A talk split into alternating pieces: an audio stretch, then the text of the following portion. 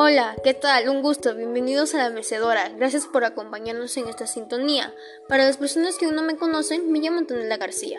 En esta emisora hablaremos de diversos temas la cual sirvan para nuestra vida diaria.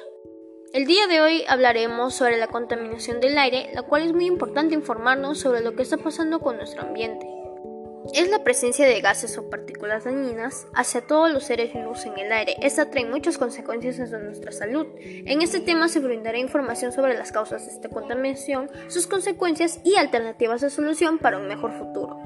Es importante tomar en cuenta todo lo que hablaremos, ya que debemos darle aquella importancia sobre lo que realmente pasa hoy en día en el lugar donde estamos viviendo, la cual se dice hogar, y todos juntos tenemos la responsabilidad de saber cuidarla porque sin ella no tendríamos una vida plena. Y si no asumimos nuestras consecuencias puede que muy pronto la humanidad ya no siga existiendo, así que espero que tomemos conciencia e informarnos para una mejor calidad de vida, espero sea de su agrado.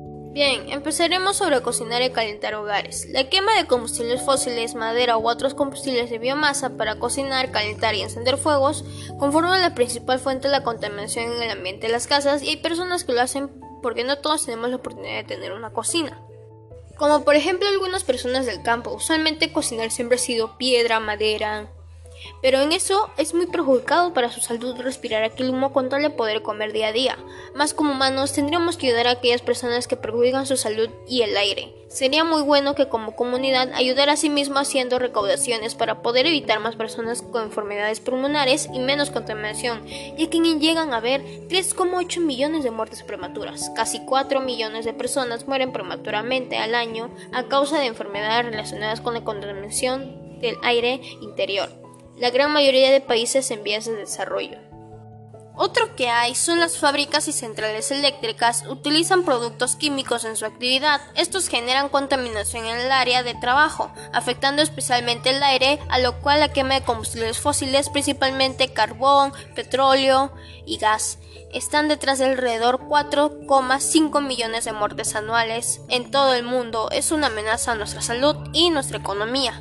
Cada año la contaminación generada por los combustibles fósiles se llena de millones de vidas y incrementa los riesgos para padecer ataques, cáncer del pulmón, asma y genera pérdidas económicas estimadas a 2,9 billones de dólares.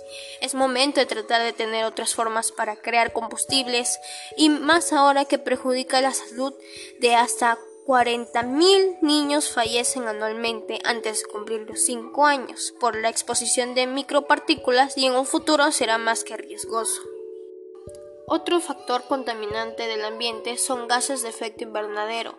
Usualmente los gases de efecto invernadero es cuando los residuos orgánicos se pudren y a lo cual producen esos gases como el metano, el óxido nitroso y el dióxido de carbono, responsables del cambio climático, fenómeno natural pero beneficioso para nosotros a la vez. Determinados gases presentes en la atmósfera que retienen parte de la radiación térmica emitidas por la superficie terrestre tras ser calentada por el sol, manteniendo la temperatura del planeta a un nivel adecuado para nuestro desarrollo de vida. Sus principales consecuencias suelen ser fábricas industriales, ganadería intensiva, uso de sprays, mal reciclaje y reaprovechamiento de los materiales, uso de los combustibles fósiles y poco uso de las energías renovables, consumo excesivo de electricidad que no proviene de energías renovables a lo cual el efecto invernadero tiene un aumento de la temperatura media de tierra de 0,2 grados centígrados por decenio, reducción de la superficie de glaciares y como consecuencia elevación al nivel de las aguas de los mares y océanos. Además de los problemas derivados directamente de la contaminación,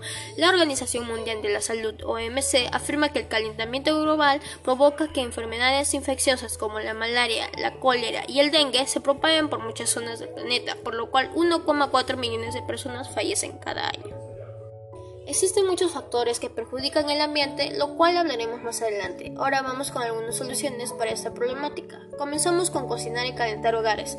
Lo más cerca como lo que platiqué es poder hacer recaudaciones como donar un sol por cada día entre varias personas mediante una comunidad para poder disponer la necesidad de tener un lugar donde cocinar y así poder tener el necesario uso y así no perjudicar su salud y las personas y cuidar mejor el ambiente donde reside.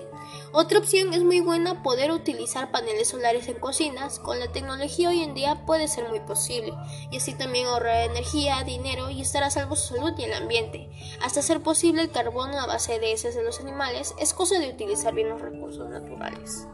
Las fábricas y centrales eléctricas sería el buen uso del panel solar, ya que así minimizan las energías con todo lo que utilizan, ya que los paneles producen parte o toda la energía que necesita un edificio.